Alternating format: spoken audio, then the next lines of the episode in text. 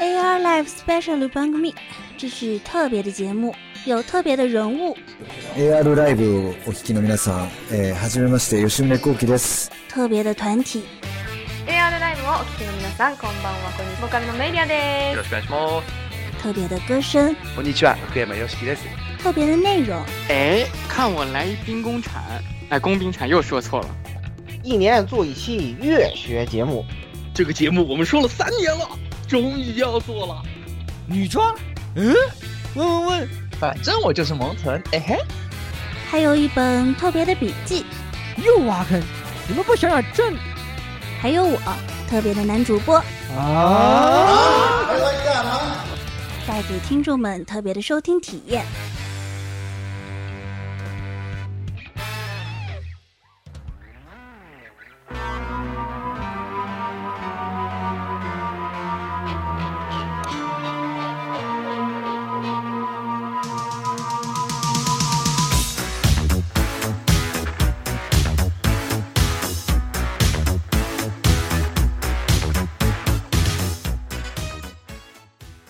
听众朋友们，大家好，欢迎收听 AR Live SP 第八十五期节目。啊，我是看完《闪光的哈萨维》一点都不想买胶的火神杜亚啊。呃，有请下一位老顾吧。啊，大家好，我就是那个这个刚看完东京奥运会开幕式，觉得这个艺术虽然无国界，但是还是得分阴阳两界的这个老顾啊。今天我们决定整点阳间的活。对，我们决定讲这个 UC 一点也不阳间吧，好像。啊不，他他不阳间，但是咱们可以讲的阳间一点。对啊，是，好啊，有请这个啊嘉宾啊三千大大啊。啊，是这样，我是被台风和东京奥运会开幕式双重震撼的三千。这个开幕式太，到底是开哪一个幕啊？哦、没有，这我只能说四年一度是有道理的，不能天天整这个。对，对，太可怕了，不利于身心健康，是的。哇，从那个热气球开始就已经，对吧？然后啊啊，还有就是最后一位嘉宾啊，是首首次加入新英雄，解锁新英雄，解锁新英雄啊，冰封的西河啊。啊，大家好，我是那个被奥运会召唤出来的，然后现在还在看，不停的看怪兽片，以弥补我幼小心灵受到创伤的冰封的西河。啊，这个真，呃，在录节目以前看奥运会真不是个好选择，真的非常不好的一个选择。是的，是的啊，这个，然后我们就赶快进入节目啊啊，这一期啊，如我们标题所示啊，我们这我们准备以两期节目啊，给这个刚刚放完的《闪光的哈萨维》做一点怎么说呢，前置科普吧，或者说啊。就是因为现在好多看《闪光的哈萨维》的朋友，其实鲜有接触 UC 历史，或者说是整个 UC 纪元的高达，所以在看这部作品的时候，可能嗯很多东西的话，要不就是一知半解，或者说是啊我们大概有了解一些以前的作品，但是实际上发生了些什么，或者说呃作为这个。故事里面另外一个重要主角的、这个机动战士是怎么发展过来掉的啊？整体都还是属于嗯、比较弱的这么一个认知吧。所以我们和其余几个嘉宾呃整体商量了一下啊，准备就是录这么两期节目。呃，一方面是给这种对 UC 纪元不太熟悉、不太了解的朋友们做一个科普。啊、呃，另一方面嘛，当然就是我们想聊聊我们的读后感，还有包括这么多年作为无论是高达的观众也好，还是高达模型的胶老也好的话呢，做一个相对就是有点爆言的放出节目吧，我们大概是这么一个考虑的啊。好，然后呃，我们先做一个先制的说明啊，首先这个接下来的科普和这些。聊的内容，我们整体还是比较脱离于就是故事，就是动画的故事来说，因为我们经过一些讨论和想思考以后的话呢，我们是觉得，首先，UC 纪元的高达是除开就是光头老爷子啊，富野悠游记他本人创作以外的话呢，经过了长达四十年的不同作者、不同立场的这种一个创作背景，所以的话呢，我们来讲这个故事实际的发展，往往会遇到很多在这些作者的这个思想或者他的立场角度里面来描述产生的一些就是想怎么说撞车或者说是相互前后不相符的这种一个情况，所以的话呢，我们选择说我们以这个 UC 实际发展历史和 MS 的发展来作为一个脉络。并不是说我们不想说故事，而是因为每说一个故，每说一部作品，很有可能就会引出大量的争论和大量的这个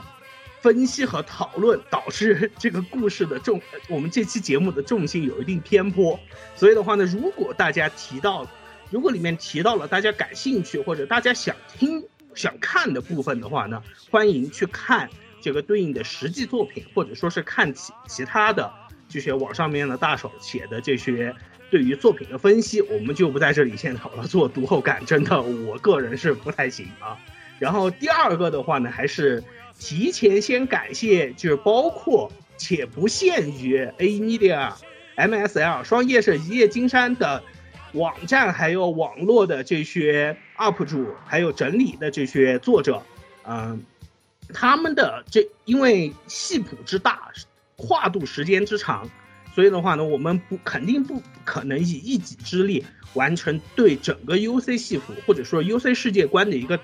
统合，往往还是基于了网上的这些作者和 UP 主们，他们进行了第一轮的这个整理，我们进行了后续的一些整理，才形成这期节目啊。在这之前，先感谢这些 UP 主和作者，还有包括论坛的这些朋友们啊啊，那么。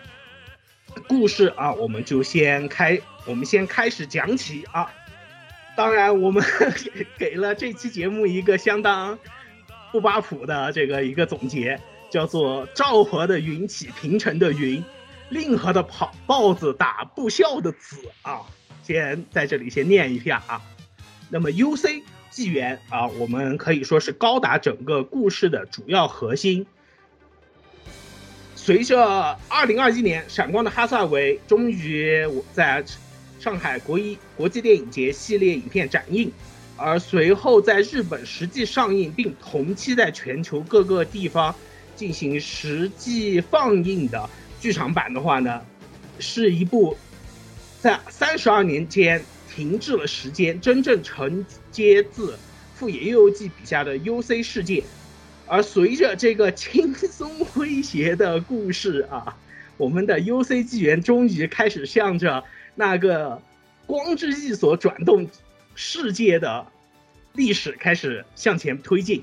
啊。那我们接下来就引入这这个内容正题啊。不过我们也知道，就宇宙世纪的，就是高达作品 U C 的高达作品，其实整个时间线和故事的发展是非常庞杂的。呃，相信很多朋友在网上也能够找到比较全的一个时间线和相关剧情的内容。那么剧情这一块我们就不多赘述。从和哈萨维这个作品相关的一些高达系列的主要元素上面，我们拖一些内容来和大家聊一聊。那么今天我们可能讲剧情内的主要讲三个方面吧，一个是 MS 就机动战士这一块，另外呢是提一下就是。游 C 高达的战斗形式、军事形式大概是什么样的？啊，最后介绍一下很重要的一点呀，游 C 特有的一个人群，啊，就是 NT 新人类。那么先从就是机动战士开始着手啊，这个机器人动画，机器人是最重要的，它本身也代表了一种角色形形象。那么在宇宙世纪的世界观当中啊，主要有两种科技导致机动战士的设计和生产成为可能。一种就是 AMBAC 技术，啊，我们呃 AMBAC 的那个就是全称，我就我这边英文就不念了，它主要是主动式质量平衡自动控制技术，特别牛逼。第二种呢是米诺夫斯基粒子技术，也就是米氏粒子技术，最早借助就是啊机动反馈这样一种技术形成的那个测试平台呢，它本身只有两只啊，就现在还能够找到，就是早年九十年代的时候的一些设定图是啊两呃两足的仿人类形象，后来发展在成四只，在这一个系列的呃技术下呢，人机体在无宇宙无重力环境下，只需要挥动四肢就能够通过产生动作的反作用力。在几乎不依靠推进剂的情况下修正机体方向，这在无重力环境下为机动兵器的形成构成了非常有效的技术支持。而米诺斯基粒子则使得核聚变发电炉呢能够最大程度的小型化，提供了几乎无限的动力。在这两者的加持之下，技术兵器不仅实现了小型化，而且实现了极高的机动性能。而且米诺夫斯基粒子能够隔绝红外线或者一定波长之上的电磁波，这个事情呢，真的是一个非常便利的设计。它不但形成了战场迷雾，而且让呃我们熟悉的主要的一些战争形式和战争方法，在米氏粒子运作的情况下都无法正常运行，甚至设定上还存在米氏粒子带有极大的电荷，会导致。呃，有些未受到有效保护的电子零件无法正常使用的情况，所以我们看到宇宙世纪时期的战争啊，这战斗经常会在战斗前、战斗后来进行米氏粒子的收放啊，以此来保持战斗状态。除了导致雷达或者说其他导弹类、射出类的技术兵器无法正常使用以外，还会形成呃。有些兵器、有些射击武器，它的维护过于昂贵，导致无法大量使用。在米氏粒子实用之后，联联邦军作为呃五倍军力比较强大的那一方，甚至在这方面遭遇了极大的打击，导致常用的战争方式在这个故事当中无法正常使用。这也使得了啊这个世界的宇宙战。有了革命性的变化。由于利用主动式质量平衡自动控制技术的技术兵器，在宇宙中能够发挥远远比旧时代的太空飞行器或者说战斗机来的更长的作战时间和作战效能，所以让呃军力更加强大的那一方通过使用大舰巨炮主义。呃，维持火力优势，进而获得战争方胜利的方法呢，变得不再那么可行。但是，有了这些技术支持，实现技术兵器的呃科学化和实际运用呢，也不是一朝一夕的事情。在设定中，一直到零零七七三年啊，在吉翁尼克社才第一次实现了啊有效的呃自动控制平台的就是测试。呃，当时呢是一部完全人形的机体，后来呢被叫做 MS 零一的第一部机动战士，实现了测试运用，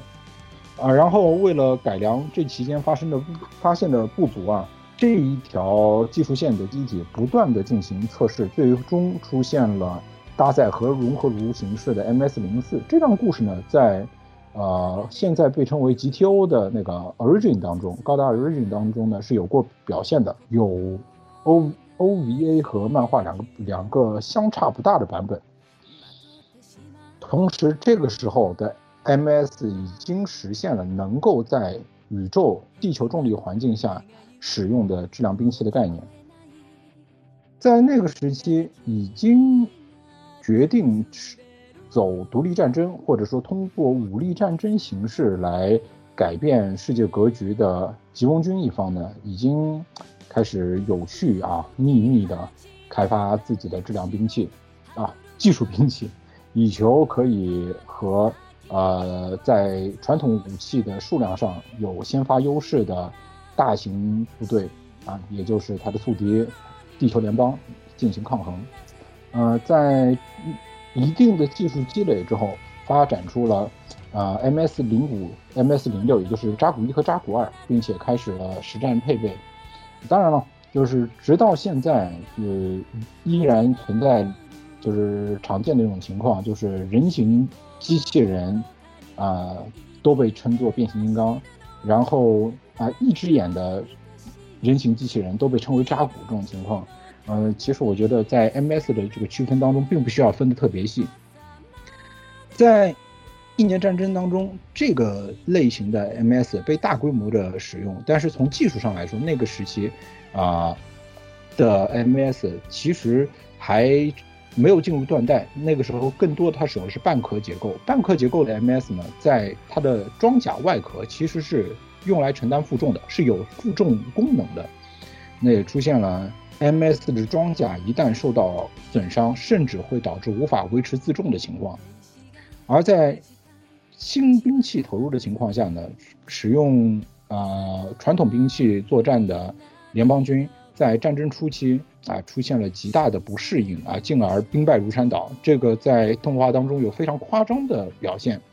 这也使得联邦军的高层，尤其是他的总司令雷比尔将军，快速的推动了呃使联邦军自己也使用 MS 的就是计划，也就是著名的 V 作战。来挽回一些技术差距，嗯，当然了，呃，这个作战的最终结果是联邦军用自己强盛的生产力，不仅实现了技术上的追击，也实现了数量上的极大赶超。在这个过程当中啊，我们可以开始讲讲 MS 的断代了啊，机动战士的断代。那么第一代 MS 是从七九年一年战争之后开始登上舞台，那么一直到呃极高达之前，或者到极高达之故事当中都有零星的使用。其实应用面和服役时间都非常长。这批 MS 呢是从呃吉翁公国开发的那个 MS 零五开始啊，几乎全部都使用了那个单框架或者是半壳构造。这种技术的使用啊，使得 MS 一定程度上它的死重增加了，但是也让这种技术相对来说更加可靠，可使用的时间、可维持的时间更长。某种意义上，因为它作为技术兵器的历史还还很短，有些技术不断可以进行摸索和尝试。呃，这个时期的 MS 的数量不仅多，而且研发出了各种不同的技术树。呃，不。从局地战、水中用、沙漠用，或者是搭载各种奇怪的枪炮啊，不各种口径不一而足，这种尝试啊都非常的丰富。而即使到一年战争之后，我们也能看到大量这走上这种啊乐高式发展模式的呃机动战士。不过，随着能够影响技术兵器发展质量的关键技术的产生，这些。走上堆叠技术道路的机体，最终和他们的发展树一起走上了末路。这就要说到使用了跨时代技术的两两型重要的机型啊，其中有使用了球形驾驶舱，并且拥有可动骨架的高达马克。另外呢，是同样使用了球形驾驶舱，但是率先使用了高达尼呃高达尼姆合金的利克迪亚式。与他们同时期的，呃，吉姆二和嗨扎古这样的，就是急救章的1.5世代 MS 相比，这两型 MS 不仅在呃技术上有有突破，同时也大大改进了生产性和呃维护性能。从他们开始，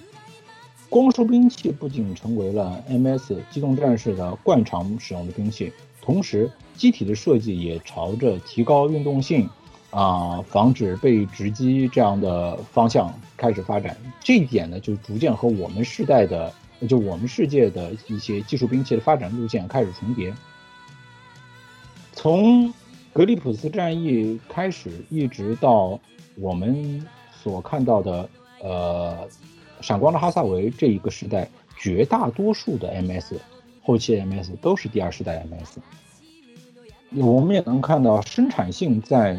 宇宙世纪同样也能发挥其优越性。那么和1.5世代、第二世代几乎同期，又有新的类型的 MS 出现，这就是啊使用了可变机构的第三世代啊。但是这个第三世代的划分多少有些草率。在格里普斯战争到第一次新吉翁战争时期，参战的各方都使用了各种这一类的实验机型。这类实验机型呢，生产性上稍微有些欠缺，但是因为加入了可变机构，它们的移动性、移动性能和运动性要比一般的 MS 要来的好的很，好处很多。但是总让人怀疑啊，变形、呃合体这些功能到底是怎么来的？在呃很多设定集当中，对于变形的实际效果和呃，能耗啊，也是，嗯，大而化之的一带而过。但是由于生产成本高涨和这些机体拥有的本身过于复杂的结构，导致只有很少部分的就这一类机体最终运用了，也最终只有其中的一小部分机型被采用了量产。在这之后呢，被认定为第四代 MS 的是。呃，指所谓搭载了精神传导系统的各种啊新人类专用 MS 这一类机体呢，更多的就在故事当中是通过他们使用的有啊非常具有识别特色的精神感应兵器啊，或者说呃一些独到的感应炮塔、有线线导武器啊等等啊这些武器来进行识别。呃，据说啊这一类。精神感应兵器的使用能够大大的扩展啊 MS 的攻击输出啊，这一类机体被量产的几乎不存在，但是在故事当中还是有极少数和建筑于设定当中的一部分是有量产机的这样的特性，不过它们的可维护性和易维护性据说比第三代还要来的吃紧，而在之后啊。据说还出现了可以单独飞行在大气圈内，啊，使用米诺夫斯基悬浮器和类似光束盾能力的 MS，这些 MS 就被称为第五世代。那么现在我们在后见之明的来看啊，就闪光哈萨维当中的两台主要机体都应该被划入这一类。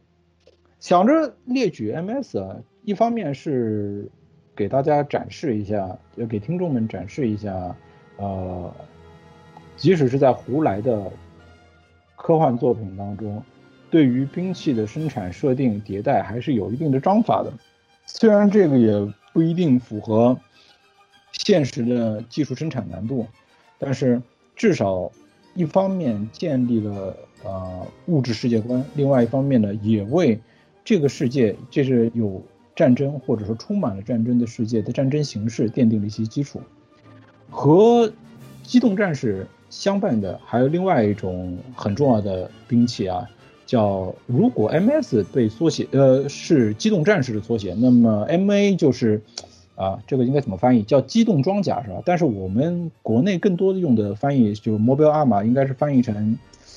机动堡垒。嗯，机动堡垒这个名字就就就让人非常容易产生联想，对吧？宫崎骏的著名动画《哈尔科夫的移动堡垒》，哎，不对。只有哈尔没有科夫，没有这是嗯，就就机动堡垒呢是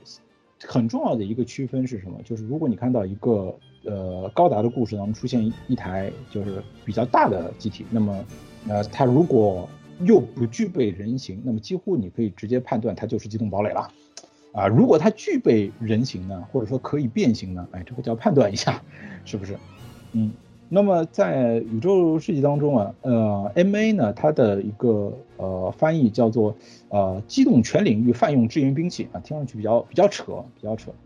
这个说法呢，最早也是在呃早期的那个周边杂志当中出现的。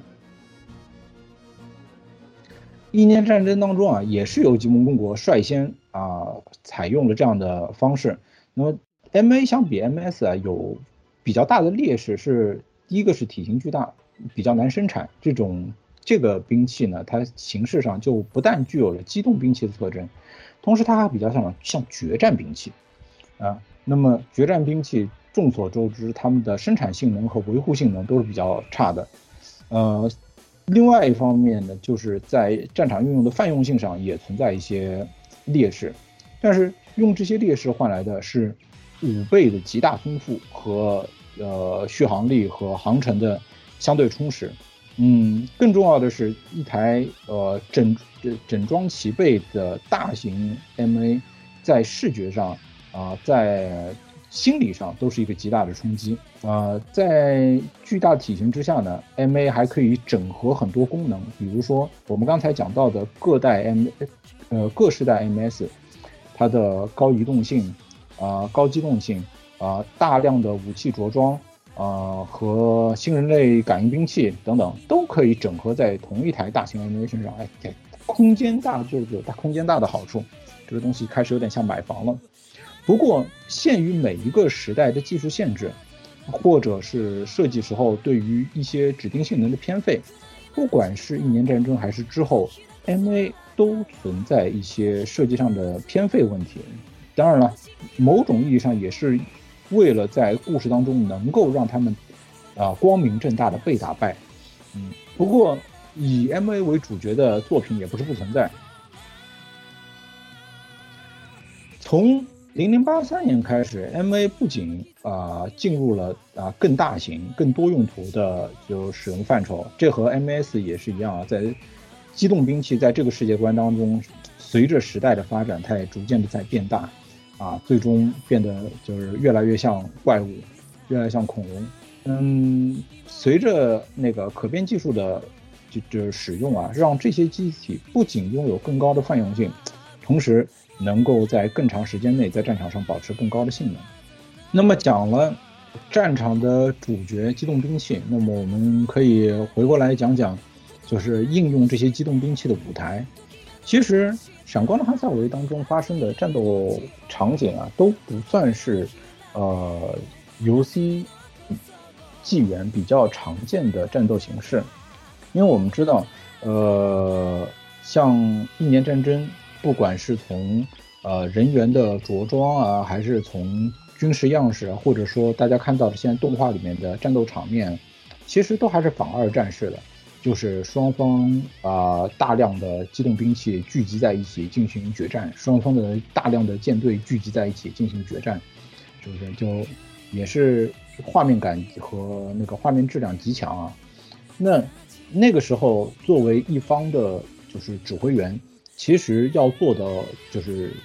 战役计算、战略计算是在作品呈现当中是相对单调的，嗯。哪怕是吉翁公国的总帅啊，也很可能只是做着嗯，只要迪拉兹开始行动，一切就会好起来的啊这样的指示啊。不过智商二百五的大帅，即使没有经过皇姑屯，最后还是莫名其妙的遭遇了不测。然而在呃一年战争当中，不仅存在宇宙战场，还存在地球战场。但是地球战场上更多的就像是哎，我有坦克，哎，他们有坦克，哎，联邦军就。一面拿着坦克和陆基战舰推了过来，因为吉翁军啊，他们的坦克我们有扎古啊，使用这样，你有 A 我有 B，你有 C 我有 D，那呃长此以往，最后就只能让三六九大将把他的轰炸机掏出来了，是不是？那呃当时可能是因为作品年代的缘故，所以战争场面表现的就一方面呢是相对单调，另外一方也是。呃，限制于机器人动画的主题，所以经常会出现一些，嗯，前线决战的战斗形式。但是在看不到的呃地方，战斗形式和战役形式其实是在发生着组织和变化的。在一年战争时期，更多的还是通过大兵团的集结和在正面战场相互碾压的方法，将对方重兵集团进行击破，迫使。对方的部队进行迁徙和对重要据点进行放弃。那么这里重要据据点，不管是在地球上还是那个太空当中，更多的还是啊包含可以驻屯、维修、应用啊大量技术兵器的据点。那么包括像地球资源和生产性也是被极大重视的，这些就和传统军事非常相关。那么。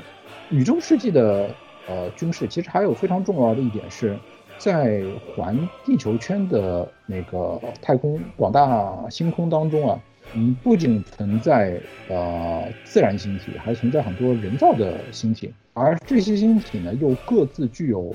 自己的轨道，这就解决了那个军事非常重要的一个永备公式和就是相关基础设施的问题。同时呢，在地球圈这些人造和自然星体的那个公转轨道啊，又形成了非常有趣的魔方结构。两两两之间，它们公式的距离其实并不是固定的，会呈现出周期性的运动。那也就真正做到了，穆罕默德不向山去，山自然会向穆罕默德走来。很多精彩的战役组织其实都是，嗯，战役双方精精明的在计算，啊，两点之间的致敬点，包括引力弹弓这样一些呃效用，相互进行算计。当然了，在早期动画当中，这些内容很少被表现出来，但是在小说和后期补足的。呃设定当中啊，对于很多经典战役都有这样的设计。那么在一年战争之后，拥有更加长的航程和有效补给的机动兵器和技术兵器呢，又整合出了另外一种战斗形式，就是以小股优质部队啊组成的，就是并不是重兵集团了，而是灵巧的小型集团对对方。啊，重要的军事节点啊，攻敌之匕首啊，对进行刺杀性的袭击。那么这样的战役组织形式也对机体、对技术兵器本身提出了新的要求。首先是腿要足够长，嗯，机动性要足够好，能够打得足够远，同时，呃，整个行动单位最好能够。单独行动能够隐蔽。那么在极高达里面，我们看到双方的舰队往往都是以一艘战舰这整合了大量的呃 MS 来进行远程奔袭啊，基本上就是这样一个样式。我们也能看到战争样式对兵器形式本身进行的塑造。在与格里普斯战役同期的纽迪塞斯镇压行动当中，啊，也出现了。呃，投入五艘战舰的中小型舰舰队，结果最终发挥作用的只有一艘船这样的趣事，那基本上将呃战舰机动兵器的呃单体性能的要求啊提到了一个非常高的位置上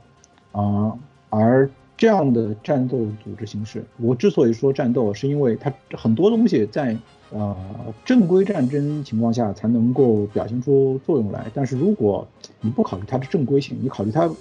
恐怖行动的那一面啊，呃，机动兵器确实啊，它可以做的非常多。那么我们在后期宇宙世纪后期的一些，包括像逆袭的像样，包括像在独角兽，包括闪光的哈萨韦当中看到的一些战斗画面，其实都是以此为背景的战斗形式。接下来就我们提一提啊，那个，那我们接下来聊聊战场的另外一个主角，也就是驾驭机动兵器、驾驭技术兵器的人啊，很重要的就是新人类。那么新人类是啊，创作者和呃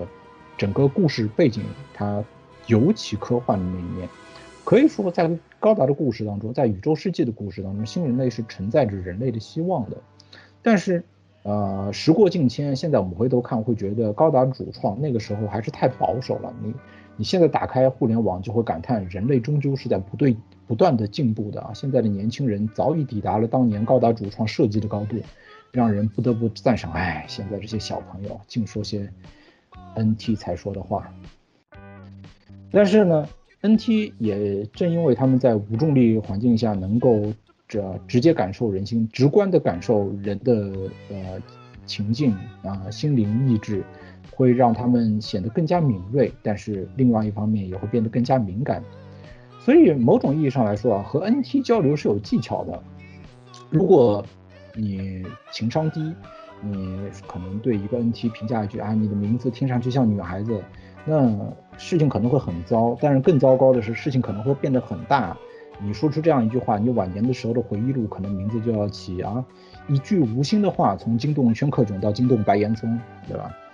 当然，你也可以选择，都当你意识到一个年轻人可能是个 NT 的时候，你可以选择用高情商的方法，对吧？你可以问他啊，你的名字真好听，请问你的男朋友是飞行员吗？对吧？他就会开始思考这件事啊，然后考虑考虑了之后告诉你，呃，我想了想，我觉得不是不可以，但是一般的飞行员是不行的。我考虑到如果是战斗的专家、伟大的勇者，那也不是不能考虑啊，是吧？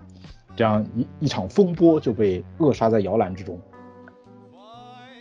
我前面这些都更多的是说笑啊，就如果对呃游戏时期那个主要角色，嗯，尤其是新人类角色的成长，以及这些新人类角色所经历的呃事件，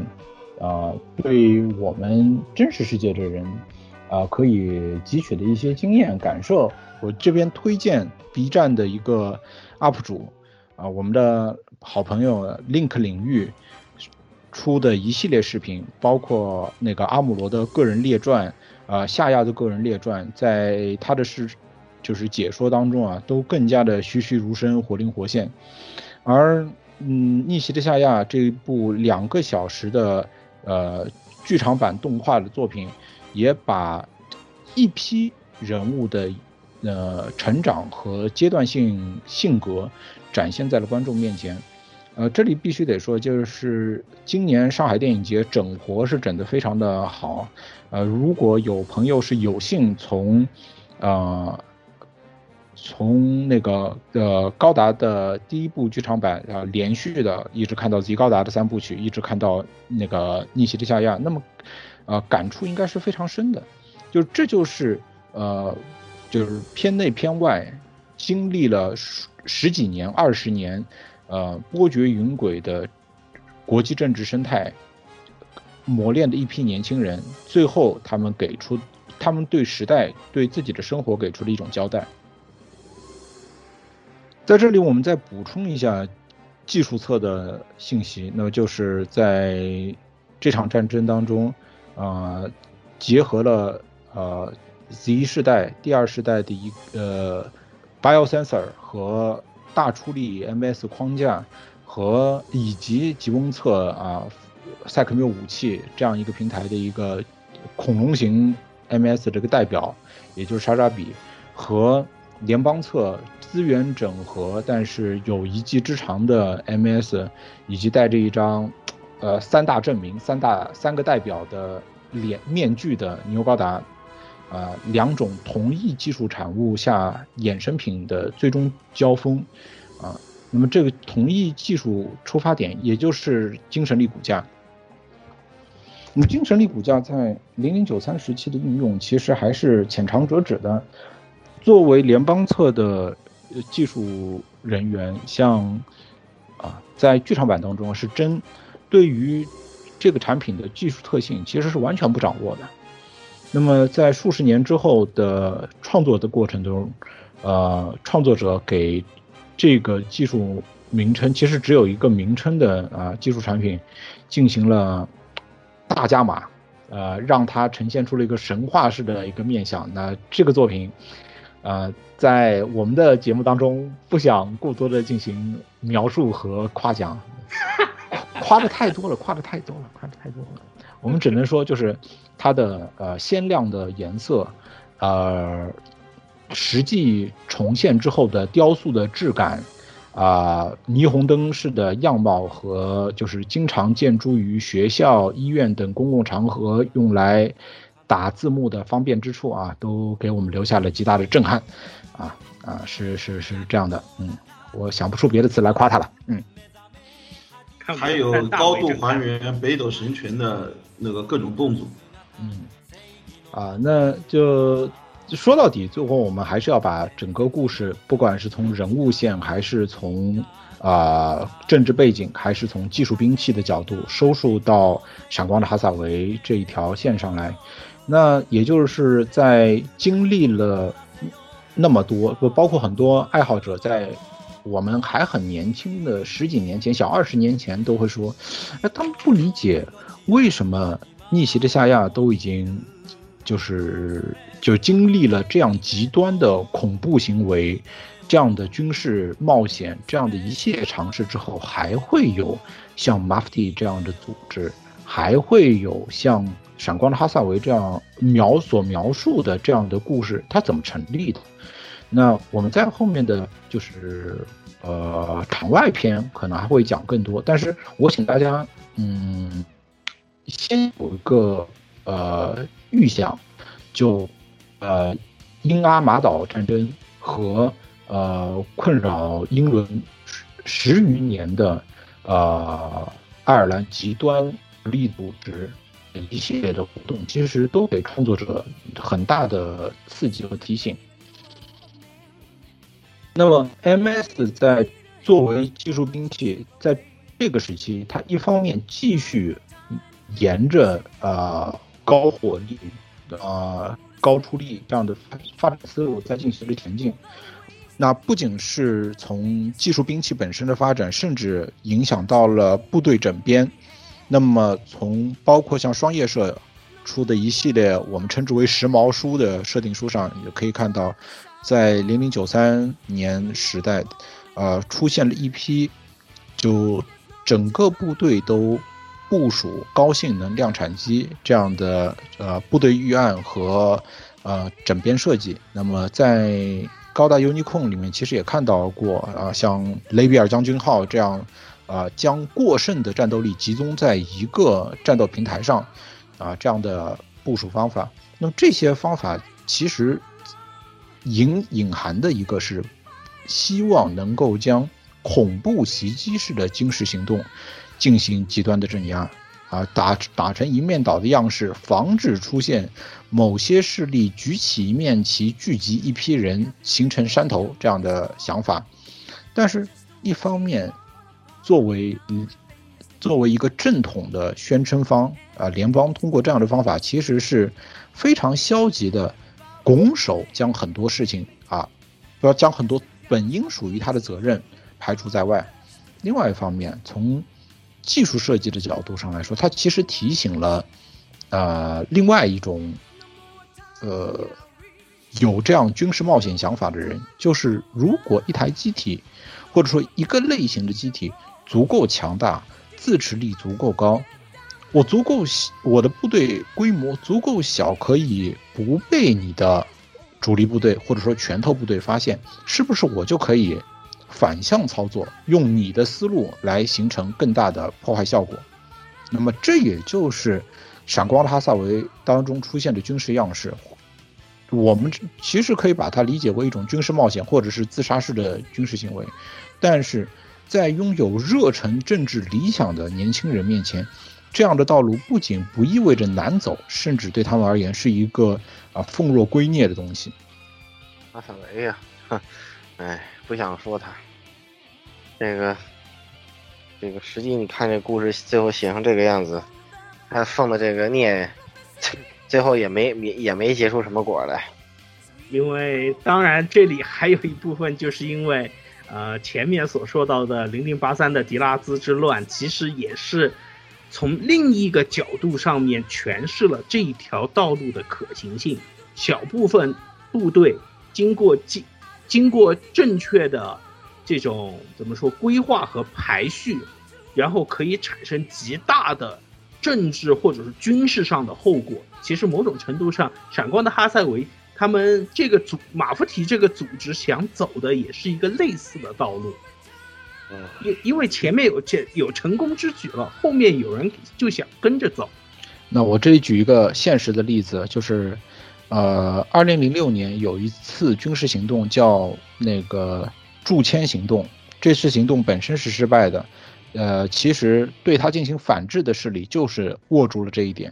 而我们录制这个节目的今年，同样有一次军事冒险和军事试探，那么。进行这次军事冒险的人，就是借鉴了零六年驻签行动当中最后获胜的那一方，他的作战经验，其实是就是这样一个承接关系，非常相似，也是中间十几年的一个间隔，但是运用的思路是完全一致的，啊，这这就是题外话了。我们把话题扯回来，但是从技术兵器恐龙化、怪兽化的这一刻开始。就有很多东西发生变化啊！我这个必须要提，就是最早设计，呃，幺零五和幺零四这两台机体的设计师，啊，大家大家大家其实也都知道是是谁啊？这这这位老师把握住了这个故事当中很核心的一点，就是不管保持着多么孤高的理想，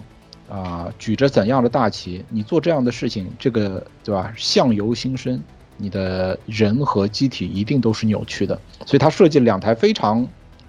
嗯，就扭曲且对应的机体。对，非常难看的机体，我这里必须要要要把这句话说说说在前面，非常难看的机体，幺零四和幺零五都不符合常规的机器人动画玩家的呃就爱好者的审美，呃，虽然对于幺零四幺零五最好的褒奖就是叫它是那么变形的智雷马，对吧？啊，对，嗯，对对啊，对对对对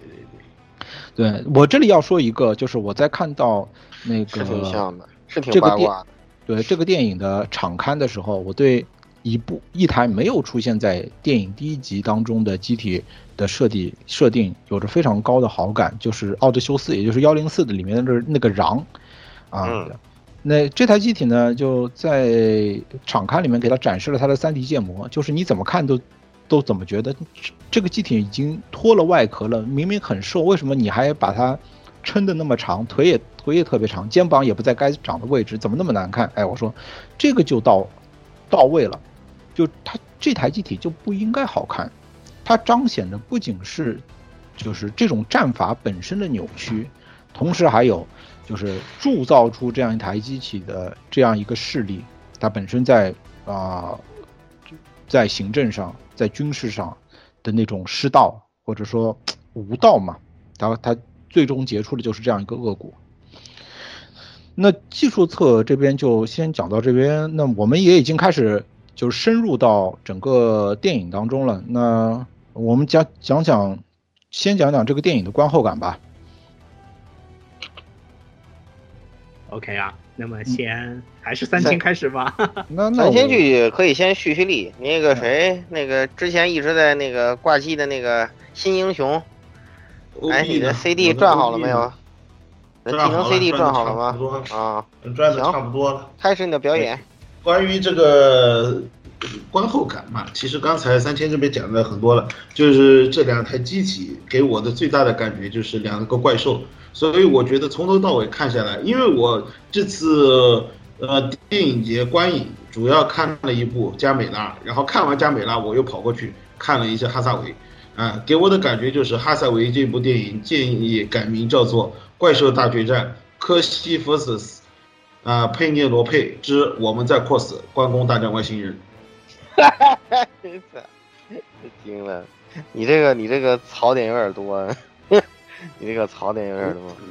毕竟我第一眼看到大白鹅啊，那个是很久以前看到大白鹅，还没有那种生气的感觉，因为它那个鸡舍就感觉，哎，这个头怎么有俩，然后就那种感觉，反正就感觉很不协调。因为当时还没有深入的去了解，哎，这个机体到底是怎么样一个设计理念？看故事你文字对也对不上，然后后来在基站 VA 也好啊，或者是 SD 高达，它那个那一坨放在那边就更丑了，啊，那个时候就觉得这个机体也其实也没啥，对吧？然后等到看到哈萨维的时候，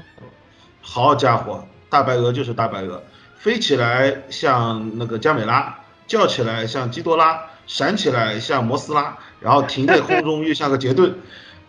这就是他给我的第一印象。然后怎么着都是怪兽呗，就是。反正怎么着他就是怪兽，四大怪兽娘合体合出来一个这么个玩意儿。然后，然后他从天而降降下来的时候啊，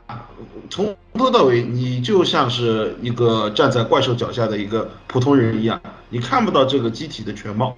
你像我们以前看任何激战片的时候。啊，这个恨不得整个全景把你整部机器、整个机器人给你显示在那边，给你看这个机体有多帅啊，这个机机体动起来有多么好看，有多么威猛。但是这个整部闪呃闪哈给我的感觉就是从头到尾不会让你看清楚这个机体到底有多么清晰。你第一步看清楚的是那个梅萨，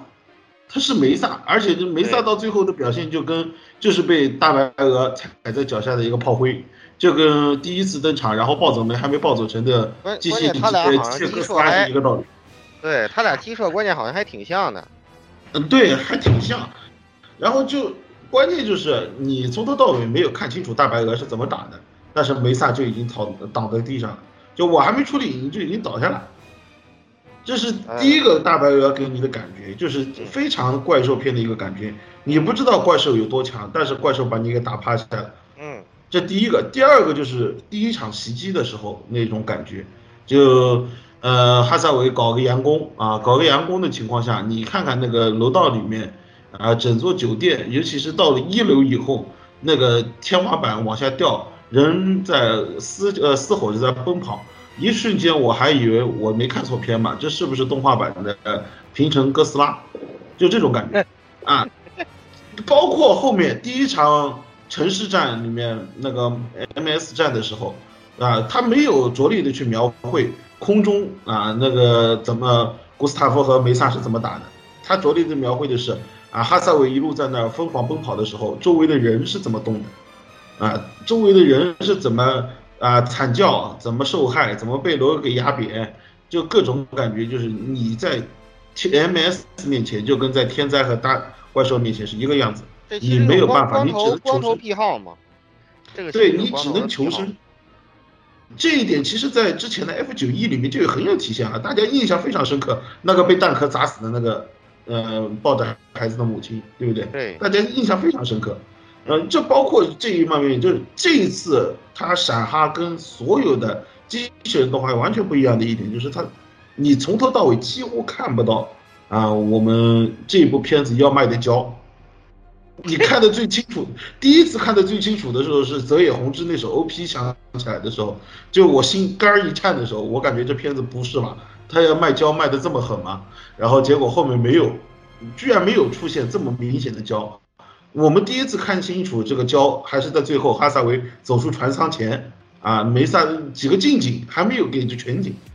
你从头到尾都没有看清楚，你看了机设才知道啊，柯西长这样啊，佩利罗佩长这样。就从头到尾没有给你一个全貌，这个一点其实，在呃怪兽片的处理当中比较明显。包括这次哈萨维自己作为一个，呃，你可以说这次啊，大家也都知道，他这次坐上那个穿梭机回地球，是为了看清楚联邦里面这些幕僚啊到底是个什么样的屌操性啊，然后确以定下啊，我终于要把他们给干掉的决心。那其实他这个时候也在迷茫，他没，他一开始加入马夫蒂是对于自己啊一一些过往，包括一些生活当中见到的联邦的腐败也好，或者说是联邦的没落也好，或者说受到他 CCA 两位另外另外两位不是同性的父亲的影响也好啊，他感觉自己要为这个联邦做些事情，但是他从头到尾其实也没有看清楚联邦的全貌，这一点在。他在跟出租车司机也好，还有是他在给琪琪买土特产的时候也好，都讲到了这一点。他没有看清楚联邦的全貌。从这一点上来讲，联邦也是一个巨大的怪兽。对，联邦巨大的怪兽体现在各个方面。你包括啊，古斯塔夫对着梅萨下面啊，作为掩护的几个啊那个居民区直接开枪，还是用的光束枪啊，这一点上面就感觉整个联邦已经变质到了啊，怪兽完全不顾及。自己身上的寄生物也好，或者说是自己旁边那些人的那个呼喊也好，就完全不顾这些东西，产生的一些病变的体现就是 My Hunter 啊，还有包括那个所谓的那个感觉，农民拿这个金，嗯呃，皇帝拿金锄头耕地的那个啊用不完的那个账号也好，都给人的一种感觉就是他看不清楚这个国家的全貌，这个国家也没有打算给这个。所有的人看清楚他的样子，啊，联邦就成了这样的一个巨大的怪兽，啊，从联邦到驾驶的几台 MS，就完全的给人了一种非常强烈的那种，你无法抵抗、无法去拒绝、也无法去改变的一种怪兽的感觉，啊，嗯嗯，当然这个大白鹅这种体现已经是过于简单粗暴，让人无法不知道怎么讲、怎么吐槽也好。当然，大家也都知道，在一开始设计的时候，大白鹅的设计其实就是往着怪兽往那边去的，啊，怎么组合，怎么丑，怎么来，啊，包括科西也是一样。我第一眼看到就感觉它是，呃，我们以前看的啊，《老版三国》里面就，嗯，哪一场戏来着？我记得是那个阻止，呃，就是曹操和刘备还在一块儿的时候啊，那个时候。刘关张三人穿着阵雨之，就那个版本的关公，然后突然变大了，拿着一把光枪在那儿打，就他就给我这种感觉，因为他后面没有浮浮游炮弹了嘛，那呃关公本身就弱攻，那也很正常，是不是？就 所以我才说，这部片子从头到尾就是关公大战外星人，呃，或者关公大战大白鹅也可以。从呃从某种角度上来讲的话，这部片子其实给人的感觉就是一部以体现啊整个时代背景下啊联邦怎么变成这个样子的啊怪兽片啊，当然也可以说，呃，当然联邦这个时候还没有到白目破坏神的地步，呃，大概已经到红莲暴走的阶段了吧，我大概的感觉是差不多是这个样子。当然，哈萨维在这个里面其实体现的，呃，最主要的特质还没有最表现的出来，因为我感觉哈萨维与其说是体现一个真实系机器人的那种，呃，主角的那种啊悲伤啊也好啊，或者思考也好，其实它更多的还是一种那个悲愤，啊，就融合了超级系和真实系的那种两种系的感觉。啊，这个就是我的一个暴论啊！真实系和机器系啊，超级系机器人主角的区别就是一个是悲伤，一个是愤怒。当然，我这边没有在玩 RX 的梗啊，不是不是假名，其实啊，哈萨维其实他最大的给人的感觉，包括他之后啊涉及到剧透的那一方面，虽然我觉得没谁。没看过啊，听我们这个节目的人没谁没有看过哈萨维原著，不知道哈萨维最终的结局会是怎么样子。但其实哈萨维从头到尾体现他最大的情绪特质应该是愤怒，他愤怒于自己当时对自己当时的愤怒，对自己尤其是 CCA 没有救下呃奎斯啊的愤怒，对于联邦为什么成了这个样子的愤怒，他没有去思考啊我这个之后该怎么样子，没有纠结。他只是一无既往的啊，无呃义无反顾的冲了上去，到最后把自己啊埋葬在自己的愤怒当中，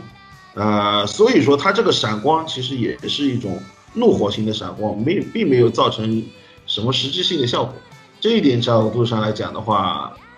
呃，怎么说呢？他作为马夫蒂，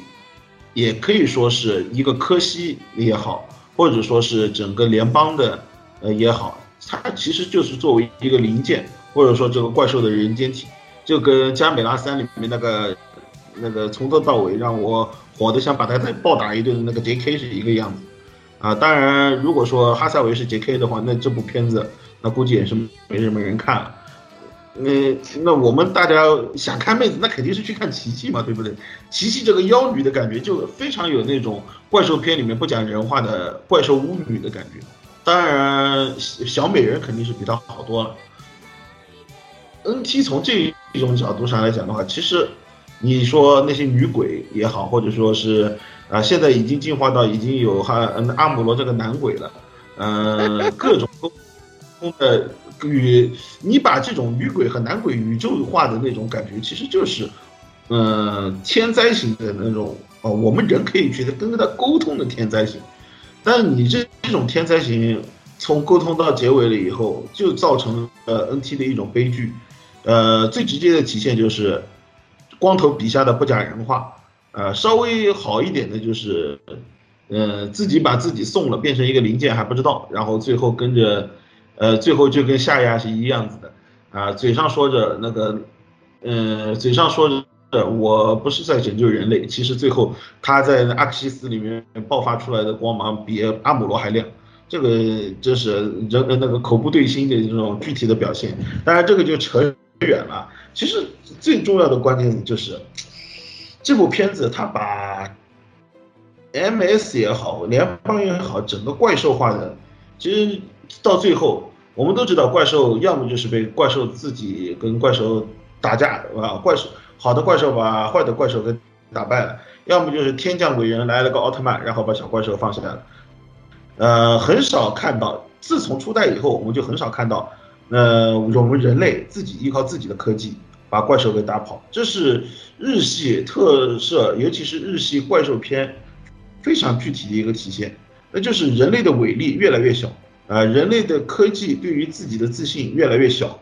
嗯。这也可以说，哈萨维这部片子在这个时候变成一部怪兽的片子，已经体现了主创团队对于这个话题、对于高达的这个未来，已经产生了一种近乎绝望的、近乎绝望的自暴自弃。他已经把高达变成了 MS，呃，从 MS 的这种人形兵器的角度，已经变成了一种巨兽、一种怪兽、一种天灾。可以说，呃，他已经正确的认识到了，我们再也没有开向未来的高达，我们只有把我们整个人类推着向呃太阳前进的一个巨大的妖星哥呃妖星，我大概就是这么一个感觉。可以，这个这个冰封这个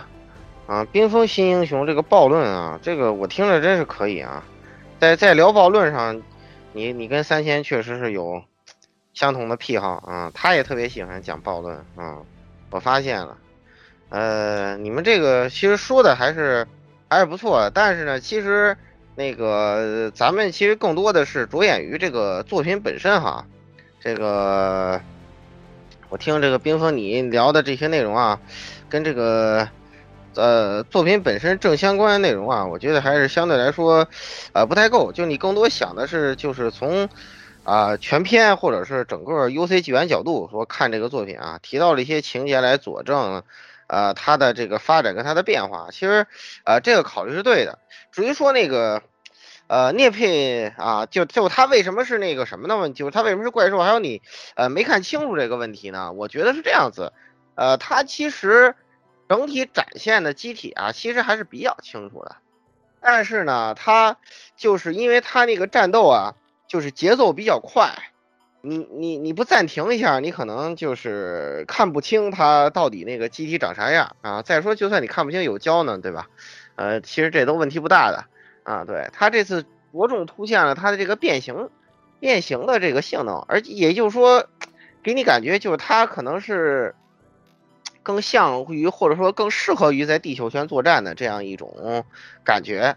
呃，这一点的话，我觉得就是说在这个战斗场面里展现的啊还是比较充分的，啊，包括刚刚你说那个为什么就他被击坠那段啊，你可能没看明白，哎，我给你我给你简单的给你解读一下啊，就是首先呢，这个其实它是一个标准的空战逻辑，就是那个叫叫雷西还是叫什么来着？那那那个。啊，那个那个雷恩啊，雷恩，对对对，蓝蓝毛又对对，又又是一个找找找大笑的是吧？啊，又是一个找泰萨的啊，这这个这个有点既视感有点强。首先呢，是他按照空战思路啊，他咬住了对方的机尾，对吧？这是一个标准的这个空战的一个优势位置。然后呢，他觉得自己优势很大，当时那个，然后呢，他就开始放这个导弹，对吧？因为是在地球嘛，用激光武器也不行，所以他就开始放导弹。放导弹呢？这会儿你可以发现，就是，呃，他那个谁，呃，哈萨维那边呢，他就开始加速了。他的机体就是他那个，你发现他这个机体啊，这个地球适应性很好，就是他的那个加速性能非常不错。哎，就像咱们四代战斗机一样，它加，然后它就开始加速，加速后放干扰嘛，米飞的效果特别好。对对对，然后他就开始躲这个导弹嘛，躲这个导弹呢，然后。然后他做了一个什么非常难的操作啊？他在就是以一个飞行器来说啊，他这个低空猎海飞行，随时可能失速的情况下，因为升升力不足嘛，他贴贴贴那个地面太近了，海海面太近了。然后呢，他做了一个急转向，就就就他这个转向啊，就属于魔魔魔幻操作啊。因为如果你要是开飞机，你这么做的话，你可能会昏过去。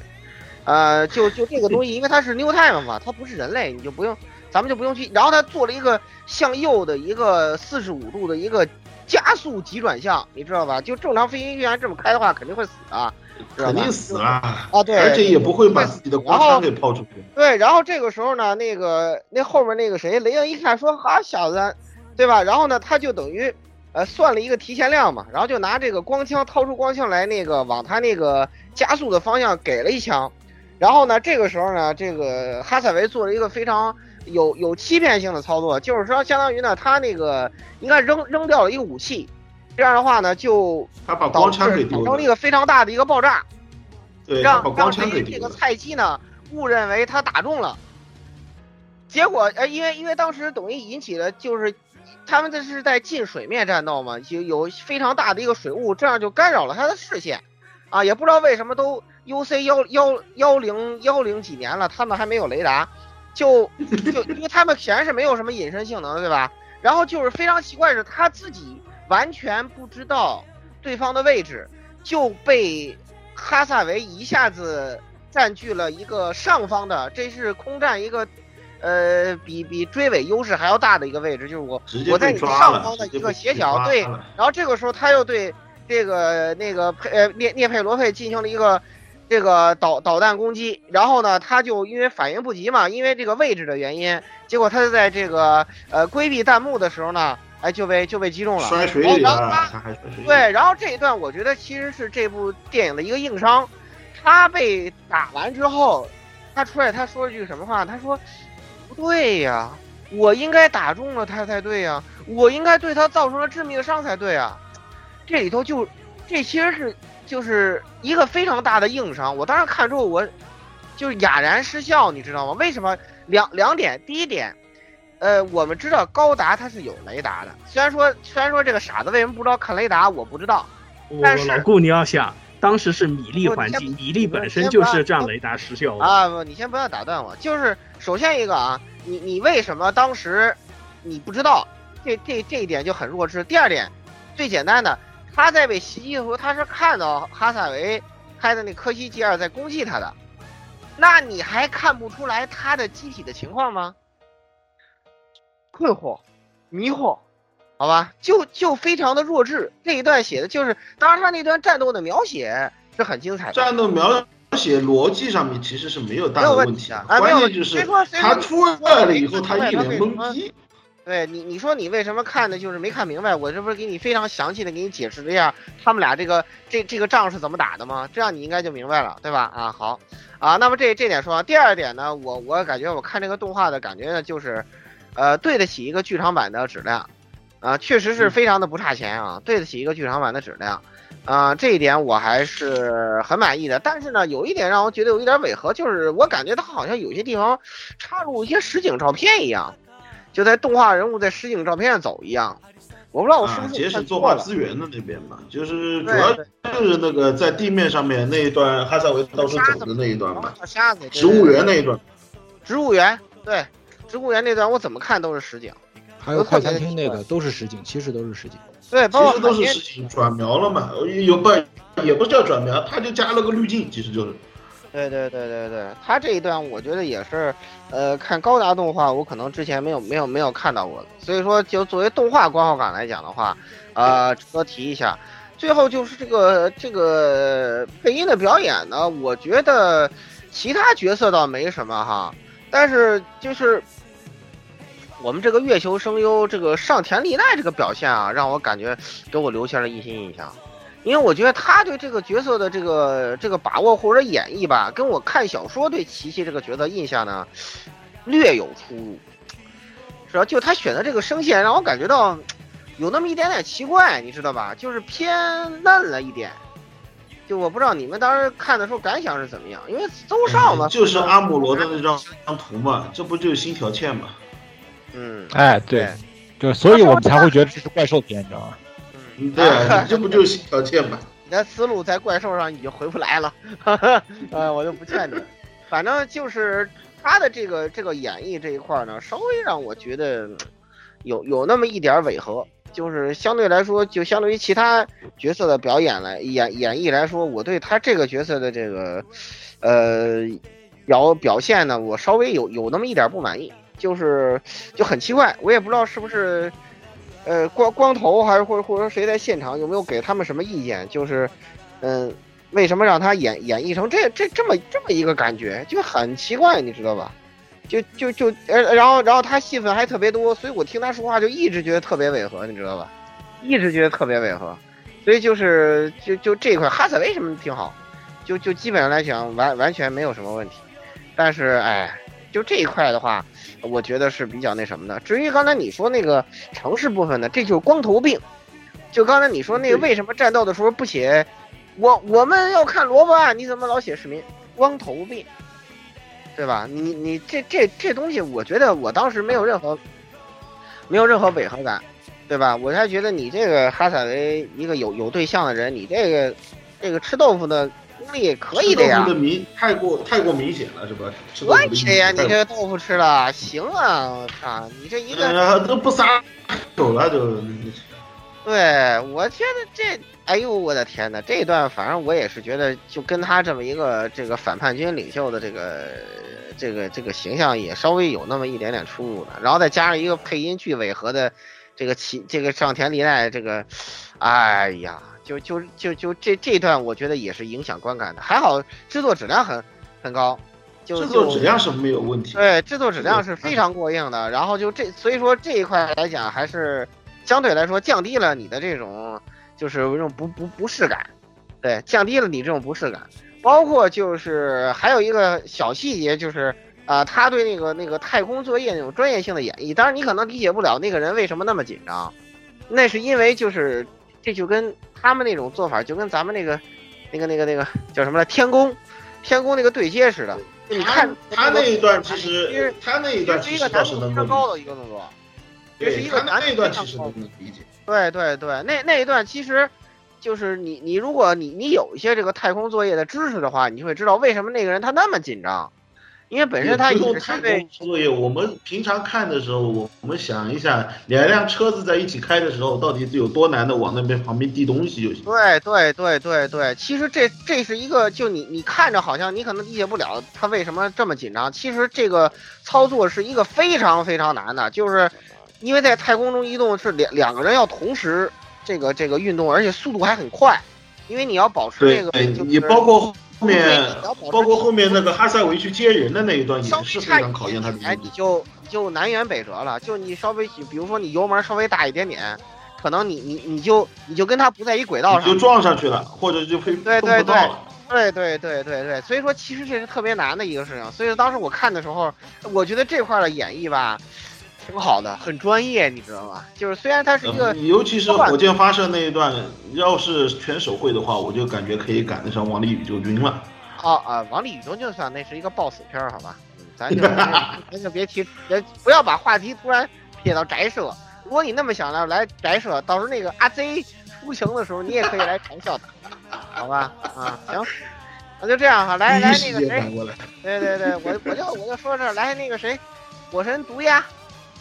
哎，好好，哎，被奶死的这个哈萨维啊，哈萨维会不会被？对我先，我先，我先插一句啊，在你说之前，U C 系的剧场版动画有历来有魔改原作剧情的传统。你看那个 Z 高达的剧场版三部就变成了花园绿结局，是吧？对啊，对吧？莫名其妙 花就花园绿了就，然后那个幼女控。幼女控是那个谁，就八八大鸡就没死，我当时都傻了。男翅膀，我操，惊呆了！我当时看傻了，你知道吗？八大鸡没有死，所以说你你说这一次会不会也有变化？嗯，这个火神来，乌鸦先打一口。啊，我觉得变化可能最后他能不能死，这个我觉得可能会变化，因为毕竟那么老。就原作的时间那么长了，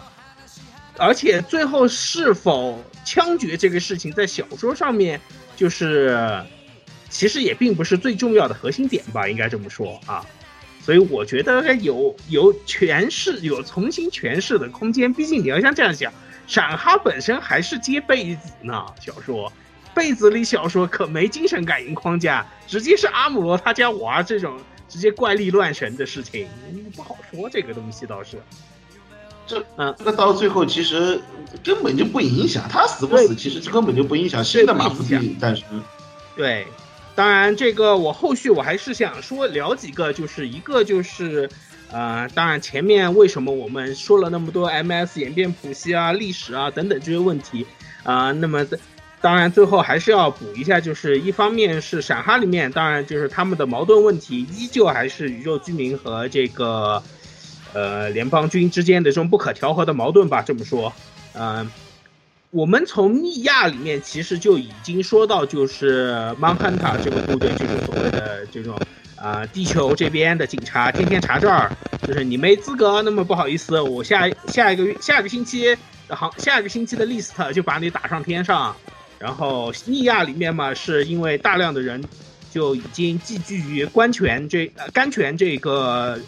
人工殖民地，然后等待着被流放到各个赛的里面。然后尼亚呃，当然到这个闪光的哈瑟维里面，我们也就看得出来，其实呃类似的情况是不减反增，而且越发的压力越来越大，所以这个算是一个补一笔吧。然后后面再补一个，就是关于啊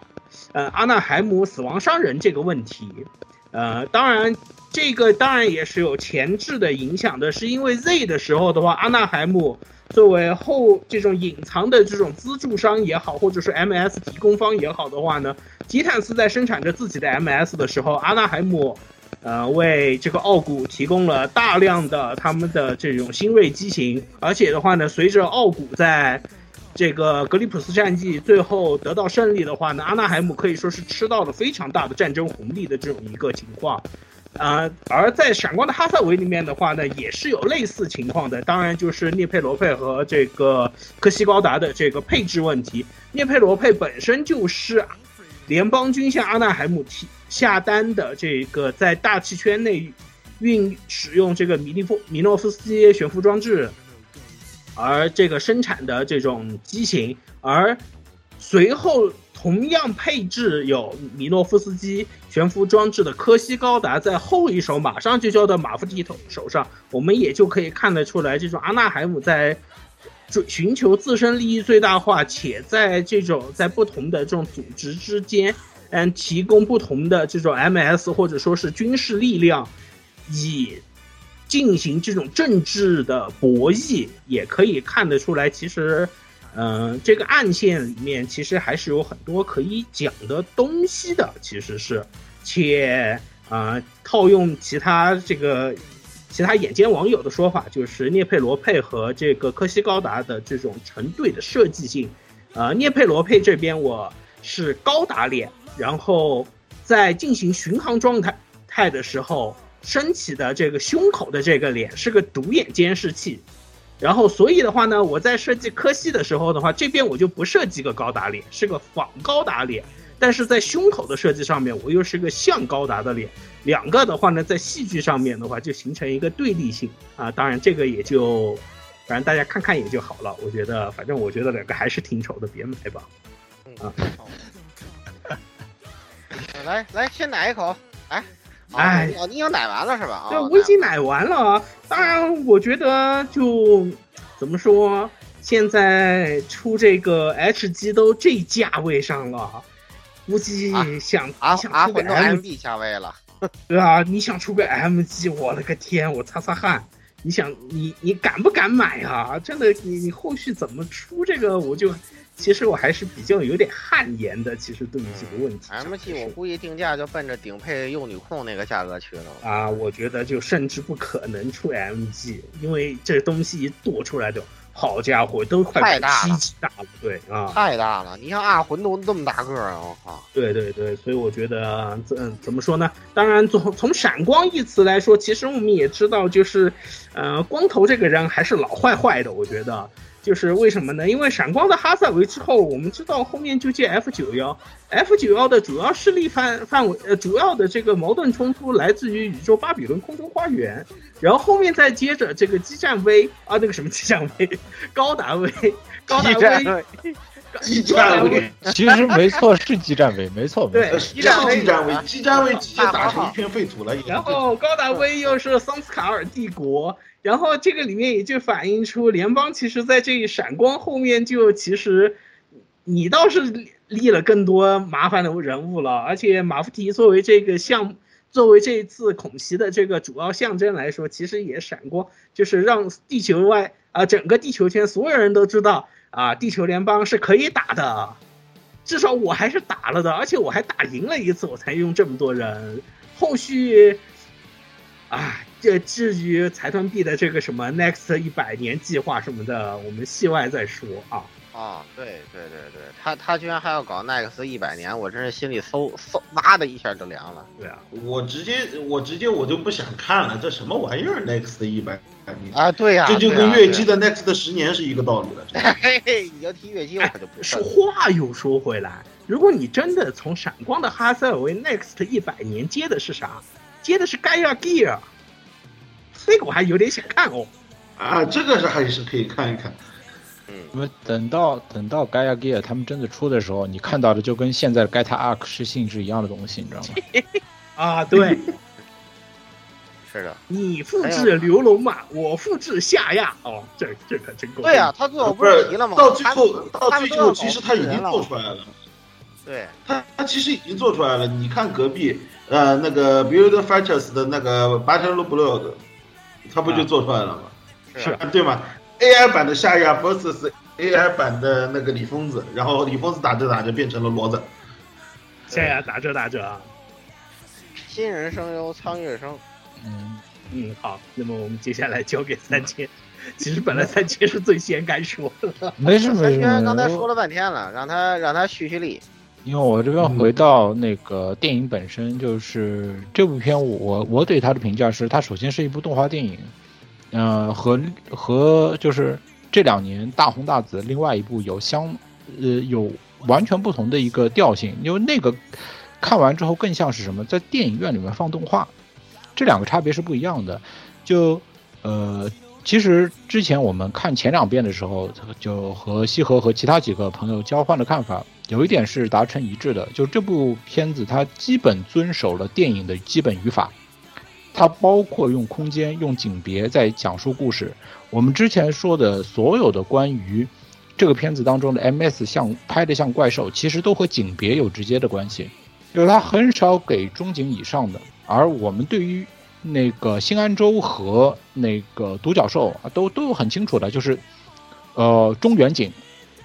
这台 MS 在就是一个屏幕当中，一个画幅当中，它完整的表现出它的形象，包括变形，包括就是呈现出就是闪光啊等等的效果，都能够清楚的看到。但在这部片子当中，不管是科西还是佩尼洛佩，啊，当然还包括除古斯塔夫以外的其他机体，都很少出现，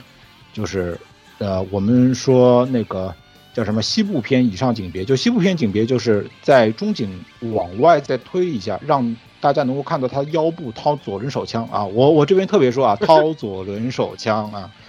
对吧？就这个行，这这个行为常见于某个人啊，不是不是不是不是某个人啊。然后另外是，就是先奶一下，就是呃，这个系列电影的后两部能拍的怎么样？我这边说一句，就在这部电影当中，大家看到的是哈萨维的人生高光时刻。他很可能也是这个系列三部当中就是的这个状态，就是哈萨维和电影保持在同一个高光时刻。后面呢，他的处境如果变好，那当然就会变好啦，对吧？那么，呃，另外一个就是这部片子当中，如果从电影角度来说，它其实有个麦高芬，它的麦高芬是呃马夫提的身份。作为看过小说、知道就整个故事的高达爱好者而言，其实我们是很清楚的，就是没这个事情没有悬念。但是在影片的呈现上，它其实是往悬念上放的。它放的是什么时候这个片的男二会发现这个身份？那么在第一集当中，其实他最后也把这个节奏做得很好。他在最终决战之前，通过一串就是交叉。做到呃，就是呃，不是蒙太奇，呃，不是蒙 太奇，但是他最后让那个凯尼斯就是表达出来说，他知道了马夫提就是哈萨维，但是这个部分，这个部分我是不满意的，就是一个像凯尼斯这样能够通过自己的上任大幅的调整行政资源，让一个颓唐的机构。改变面貌，改变自己的，也就是面貌一新。这样的人不可能当着一个外人的面，就是这样说出他的一个重大结论，不会。那么这个部分仅次于就是梅萨登场的那一段泽野弘之的配音，呃，配乐，就是是这个片子当中我给的两个低分环节，但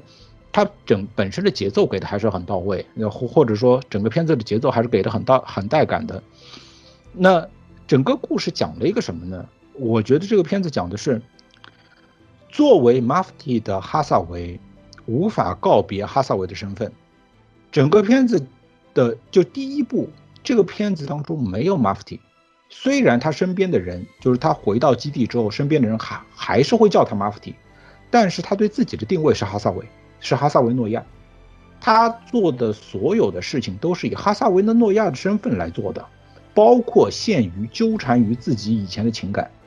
这个作为一个革命者，作为一个恐怖分子的 leader，这么做合适不合适？其实就奠定了他后面的一个结果。就你以这样的，你保持着这样的心态，你保持这种程度的决心，走上这样条道路，那么你必然和你所追寻的那两个人的形象是渐行渐远的。这其实是一个从头到尾的一个暗示，呃，包括现在被大家拿来玩梗的啊，不用你说，你来告诉我这个，对吧？那为什么呢？是因为他其实心里也知道，那个人是对的，那个人说的话是对的，而他不管是在这对这句话上，还是自己开展的行动和具体的行为上，都是违逆了这个正确。那么，就一个人的悲剧无外乎是违逆了所谓正确。啊，那这是另外一方面，这个有没有依据呢？其实还有一个就是，呃，哈萨维诺亚和琪琪，其实在这个故事当中，琪琪很难说是作为一个有主体性的一个角色。就在和琪琪琪的互动当中，我们把它分为三个阶段，其实是与琪琪的初相识，一直到呃，一直到那个。呃，他选择留在房间里，琪琪和那个 k e n n i s 去吃晚饭。如果以这个为第一部分的话，这个部分其实哈萨维是掌握主动权的。他保持着自信，保持着神秘感，保持着就是就是携镇压恐怖分子的余威而来。他是一个占据这段关系主动权的人。而随着机场当中的对话，让他对自己的身份，对自己是。主动权产生了疑问，从这个时候开始，拉开的就是包括这个角色回溯零零九三年，包括之前发生的一切，他对自己的怀疑是由来已久的。通过镜头语言给了一系列这样的暗示，啊，我觉得这一段就是电影制作团队把握的还是挺准确的。那么到第二部分是恐怖袭击当天，就是本来应该是 Mafti 和他的党羽进行会合的那个晚上。在这一段，琪琪完全处于一个弱势的状态，他对于这次袭击是没有预设的，是没有计算的，但是他却让哈萨维阵脚大乱，完全陷于对过去的追思和遗憾之中。而到了第三阶段，就是恐袭的第二天早上，在基地里，其实我们发现那个时候哈萨维已经没有余欲分心在情感上面了。虽然整个故事它的一个状态是通过。情感，尤其是男女情感纠葛来表现这个角色的状态，但是到这个时候，他已经无心分心在这个事情上了。那么，在这之后，他以 Mafti 组织的参与者、指导者、主导者的身份获得着战术胜利，其实是点缀在他不成功上的这、这、这个这个形式、这个蛋糕上的一个樱桃。就是我没有别的可以奖励你了，我在这个故事中以这个方式奖励你，而这个故事的点睛之笔是。当他获得了这场战术胜利、战斗的胜利之后，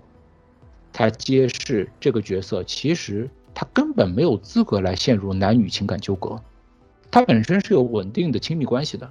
而而这里故事就是影片给了这个片子当中唯二的鱼眼镜头，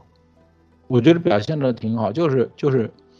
让观众从认可这个角色、带入这个角色，再到最后，呃，在。满足感当中，和这个角色形成了一个一种决然的割裂，你不可能去认可他了。那这是整个第一部呈现的一个节奏，嗯，从电影上来说还不错吧。但是到了这个地步呢，我也要说，我很难想象他后面两部还能怎么拍的好。嗯，首先就后面的体量可能不适合，就是再分分成两段，呃，因为从角色塑造的空间上来说也没有那么大。那么另外一个就是，如果你撑成那么那么两部，我只能觉得说，可能接下来每一步你要重新对里面的机体进行一些啊，呃，再设计，呃，更新一些武装，已经有了，啊，卖一些新胶。对，这个是新胶，有有有，因为就是胶佬们已经就是从板件上面已经看到了，就是这个科西高达已经预留好了很多就是注入口的新的这个关节点，只是。现在没有打开，然后注进去掉，所以下一批的模型设计已经在路上了。其实三千剧你不用担心它这个后面的这个呃表现，对，不是不是胶，不是主要不是不是胶你这个关注点不对，它这个机体这么丑，它只要它把它那个大披肩给它换下去，我觉得就是它有救的。只不过但是只不过是它是它那个大披肩啊，经过我这次仔细观察，是它这个就是空战的这个变形框架，所以说这个东西吧，其实已经很臃肿了。你说它这个去掉的话。那它可能就不再是空战形式了，有可能是陆战模式或者宇宙战模式，所以这个东西就得再看。呃，对，至于你刚才说的那个什么的话，就是这个后面有没有什么亮点什么的，你也不用担心，对吧？它毕竟跟那个这个哈马斯嘛还是不一样的，对吧？有有有根本性的区别啊！我是完全不担心，因为嗯这片再烂能烂烂成什么样呢？对吧？它还能烂成尤尼控吗？啊，不对，就。哎，对，那不可能烂成幼女控的。是 NT 是 NT NT 啊，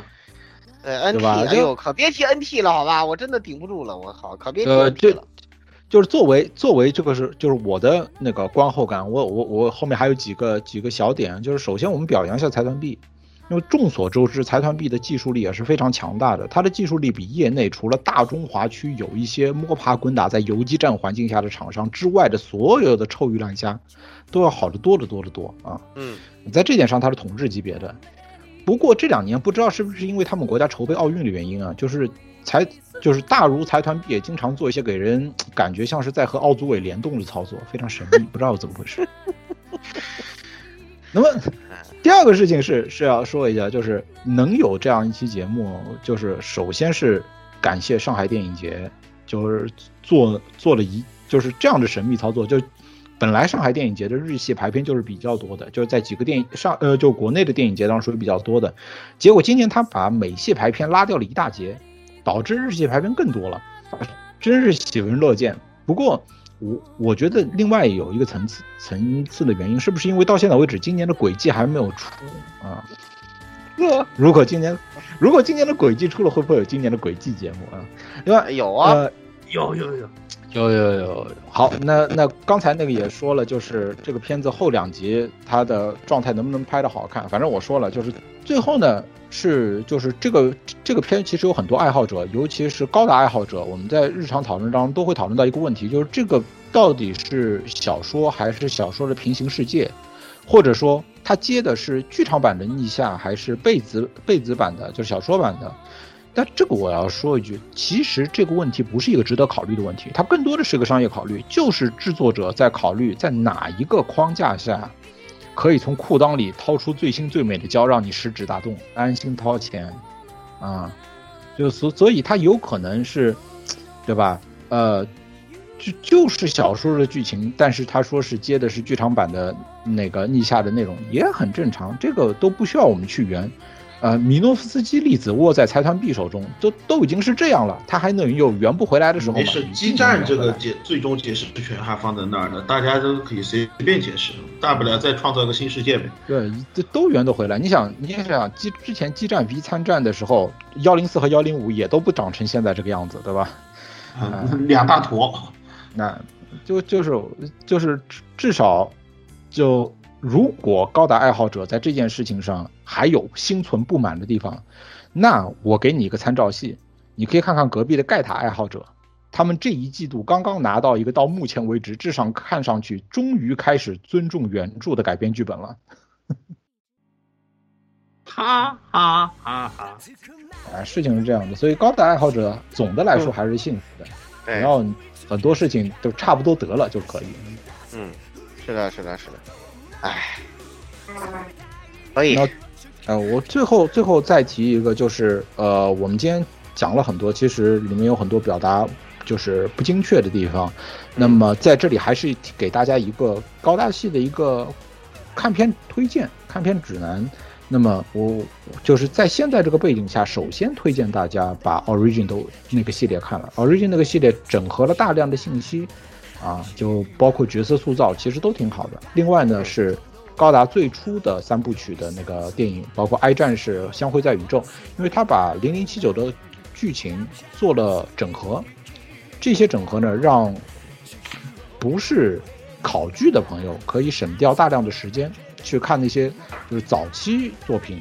然后迪高达呢，我倒推荐是我看 TV 版，因为剧场版省掉的很多东西让角色不完整。我这个还是从角色论和就是作者论的角度出发。嗯嗯嗯。后续是逆袭的夏亚的那个剧场版，呃，然后在有兴趣的话，逆袭的夏亚之后的那个 F 九幺，毕竟也是富爷的高达，还是可以一看的。哎，那么在这个框架当中。呃，我们没有提到的和你觉得我恶意剔除的作品啊，那这个就是个人的私货，和本台没有关系。可以，没关系，剔除 ZZ 没问题的。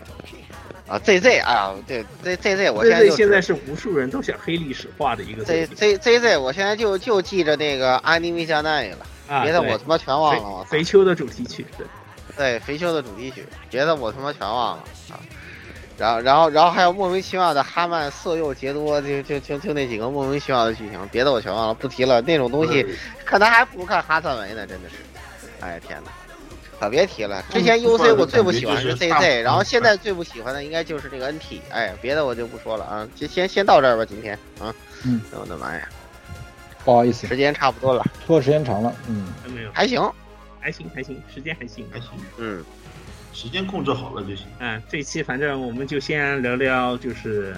从高达零零七九一直到海闪光的哈萨维这一部分戏内的部分，还有一部分的观后感。呃，下一期的话，我们可能就要聊小点，怎么说？这个污泥放出系列的戏外 UC 故事是吧？啊，开始暴论了，嗯，对，暴论，三大三大暴论集合在一起，是吧？组合成三幻神，是吧？绝了，可以，好，到时候到时候我们可以一边看比赛一边录嘛，可以可以，对吧？指不定他们搞出什么神操作呢。我惊了，好吧，行吧行吧，哦，行行行，可以，好，好，那么就啊，听众朋友们啊，那么这期节目就先到这里，下期再见，下期再见，拜拜。哇哇，你们可真的是，我发现你们这个，这这个。欢迎各位收听本期节目，请各位听众老爷在评论区留下您宝贵的意见。大家可以通过荔枝 FM、蜻蜓 FM、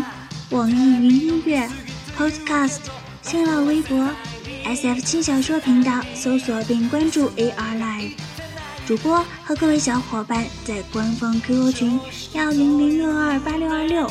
恭候各位大驾光临。各位听众朋友们，